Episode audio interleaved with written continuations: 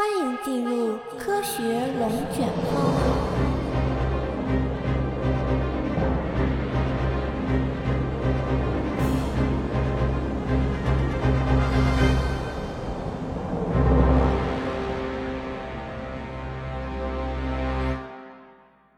一八零五年十月二十一日，拿破仑统治的法国海军联合了西班牙，与英国海军经历了将近两个月的周旋，终于在特拉法尔加相遇。一场恶战不可避免。很快，英国海军就对眼前的景象感到兴奋不已。他们通过望远镜观察到，敌人们的身体状况非常糟糕，虚弱不堪到基本丧失了作战能力。再加上英军在战术、指挥和训练上更胜一筹。法西联合舰队遭受到了致命性的打击。这场决战仅仅持续了五个小时，便以英军大获全胜而告终。大家好，我是小叶，欢迎来到科学龙卷风。熟悉这段历史的小伙伴可能知道，我刚才描述的正是著名的特拉法尔加海战。这场战役之后，法国海军精锐尽丧，从此一蹶不振。拿破仑也被迫放弃了进攻英国本土的计划。与此同时，英国海上霸主的地位得以巩固。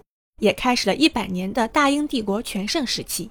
大家可能会好奇，同样是在海上长期作战，为什么英军并没有任何身体不适，而法西联军却如此虚弱？这个问题，我们还得从五百年前的十五世纪末开始讲起。一四九七年，葡萄牙著名航海探险家瓦斯科·达伽马开始了他的印度探险之旅。达伽马是人类历史上第一位从欧洲远航到印度之人。其实，在他的船抵达非洲东南海岸的时候，大部分船员们都已经患上了一种怪病，除了手脚肿胀、皮肤出血之外，船员们的牙龈也开始发炎出血，肿到几乎盖住了牙齿。这种疾病导致他们连食物都无法咀嚼，身体状况是一日不如一日。不知缘由的达伽马船长也只能沿着海岸继续航行，实在不行了就上岸求医。某一天，他们遇到了一个贩卖新鲜橙子的印度商人。就购买了一些作为食物储备。令人没想到的是，在吃了六天橙子之后，神奇的事情就发生了，船员们陆续都恢复了健康。现在我们都知道，达伽马的船员们患的是坏血病，但在那个年代，人们并不具备科学的思维方式，往往会凭借自己的直觉，把事物发生的先后顺序当成了因果关系。比如，达伽马船长就在自己的日记上写道：“这个地方的空气非常好，感谢上帝的仁慈。”使我们所有的病人都恢复了健康，但是部分船员们却觉得是橙子拯救了他们。尽管有人蒙对了答案，但是这种靠蒙得出的结论也并没有得到广泛的传播。在大航海时代，每当有大批水手出现牙龈肿胀、皮下淤血、浑身无力等症状时，所有人也都仅仅只会用自己所认为的正确的方式来进行治疗，并没有找到问题的源头。从哥伦布横渡大西洋到19世纪中叶蒸汽机的兴起。坏血病夺去了两百多万水手的生命，他就像海上的死神，水手们的灵魂收割者。脚气病和夜盲症在他面前根本不值一提。十八世纪中期，一本叫做《坏血病论》的著作问世，他首次对坏血病进行了系统性综述。他的作者詹姆斯·林德是一位严格的经验主义医生。看到“经验”这两个字，可能会有人联想到传统医学，即仅凭自己的经验，而并非现代科学的方法来治疗疾病。在一些公众号里。尤其是夸大传统医学的文章中，我们也经常能看到他们将科学拆分为经验科学和实验科学。其实这是对经验主义这个哲学名词的误解。在随便一本哲学书籍上，甚至是在维基百科，我们都可以看到，他们将经验主义解释为科学方法的一个基本部分。他强调证据，尤其是在实际操作的实验中发现的证据。所有的假设和理论必须通过对自然世界的观察来检验。而不是仅仅依靠推理、直觉或盲从。所以说，经验主义追求的还是科学实验数据，并不是我们平时所理解的生活经验。于是，与大多数早期描述坏血病的作者不同，林德医生探索这种疾病的方法靠的是临床实验。正如他在《坏血病论》第一百四十四页中所说的那样：“我不会仅仅在理论层面提出任何建议。”而是要通过经验和事实，用最可靠和最准确的指南来证实一切。在林德医生的实验中，他招募了十二名坏血病患者，随机分组后尝试了六种不同的治疗方案，包括橙子、柠檬、醋、稀硫酸、海水和其他所谓的抗坏血病药物。最后发现橙子和柠檬的效果最好。其中一个人在服用一周后就已经可以正常工作了。我想提醒大家的是，林德医生的这项实验是在18世纪中期进行。这种通过临床对照实验来探索疾病本质的思想，对于当时的人们来说还是太超前了。林德的论文基本上被忽视了，大部分的船员们依旧相信自己的直觉。林德本人其实对这个结论也充满着疑惑：这么恐怖的坏血病，难道就是缺乏水果蔬菜引起的？多补充点柑橘类水果就能治好了？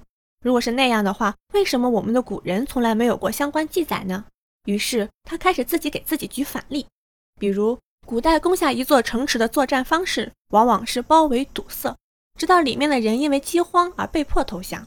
然而历史上，城池里的人能够在没有蔬菜供应的情况下坚持了好几个月，有时甚至好几年，并且从没听说过关于坏血病的故事。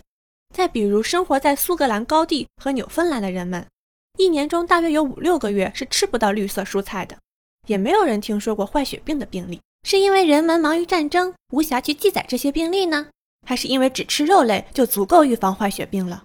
没有人知道答案。总之，这些反例的存在让林德医生迟迟不能下结论。直到1772年，又一位詹姆斯，著名航海家詹姆斯·库克船长前往南太平洋，他的船舱里带了大量柠檬、柑橘等水果。为期三年的航程中，基本没有发生坏血病。回国时，118名船员只有一人死亡。人们对于科学论文可能不感兴趣，但是库克船长此次航行作为一个活生生的例子，冲击力还是很强大的。自那以后，柠檬汁可以治疗坏血病这一理论开始逐渐被大家所接受。1795年，林德的追随者吉尔伯特·布莱恩爵士成功地说服了英国海军，向所有水手每日发放定量的柠檬汁。这一举动几乎消除了英国海军的坏血病。不过，每天坚持喝酸涩的柠檬汁。水手们自然也受不了，所以他们发明了一种新的方法，把柠檬汁兑进朗姆酒里喝。每天必喝柠檬汁兑朗姆酒的英国海军还得了个绰号“莱姆人”。一八零五年八月，原本打算进军英国本土的法国、西班牙联合海军，反被英军封锁在了西班牙南部的加迪斯港。经历了两个月的周旋后，无计可施的法西联军主帅维尔纳夫决定在十月十七日下令冲出港口。于十月二十一日与英军在特拉法尔加相遇。长期艰难地生活在拥挤、条件恶劣的军舰中，法西联军的士兵们早已身心疲惫，食物逐渐变质，饮用水也经常供不应求。再加上法西联军的士兵们在海上并没有饮用柠檬汁的习惯，坏血病很快就在舰队里蔓延。在这样的条件下，与英军坚持了五个小时的战斗后，法西联合舰队遭受重创，主帅维尔纳夫以及二十一艘战舰被俘。而英国军舰却无一损失。现在我们都知道，是柠檬汁中的维生素 C 帮助了英国获得了海上霸主的地位。维生素 C 也当之无愧地成为了历史上对全球政治格局影响最大的一种化学物质。然而，当时的人们并不知道到底是什么物质在起着作用。一直进入到19世纪，营养学家们开始探索食物中的维生素时，才开始重拾对柠檬汁中抗坏血病因子的探索。关于维生素 C 的特殊之处在于。除了灵长类豚鼠和食用蝙蝠以外，几乎所有的哺乳动物都能自身合成。由于一直找不到合适的动物模型进行实验，整个研究相对于别的维生素来说滞后很多。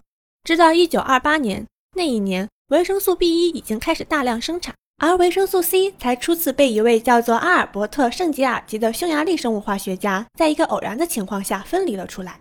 初次从柑橘类水果中分离出维生素 C 的时候。圣吉尔吉并没有意识到这是一个大发现，他只是觉得这种物质是一种类糖分子，他只能中规中矩地将其命名为己糖酸，因为当时他只知道这个物质有六个碳原子，并且是酸性的。一九三二年，当圣吉尔吉证明这种物质可以治疗豚鼠的坏血病时，它又被重新命名成了抗坏血酸。由于它不是脂溶性 A，也并非水溶性 B，按照我们之前所说的惯例，它便获得了维生素 C 的称号。圣吉尔吉也顺利地在1937年斩获了诺贝尔医学或生理学奖。好事成双，同一年，沃尔特·霍沃斯由于解开了维生素 C 的化学结构，获得了诺贝尔化学奖。如今，维生素 C 几乎是一个家喻户晓的维生素。目前，世界维生素 C 的产量约为每年一亿公斤，平均每人每年消费十五克。大约一半的维生素 C 用于生产膳食补充剂和药物制剂。在美国，约有百分之三十的成年人有口服维生素 C 补充剂的习惯。哪有什么岁月静好，不过是有人替你负重前行。当我们吃着维生素 C 含片的时候，除了觉得好吃之外，千万别忘了，这是我们的先人们付出了数百年时间，牺牲了百万条人命的代价换来的。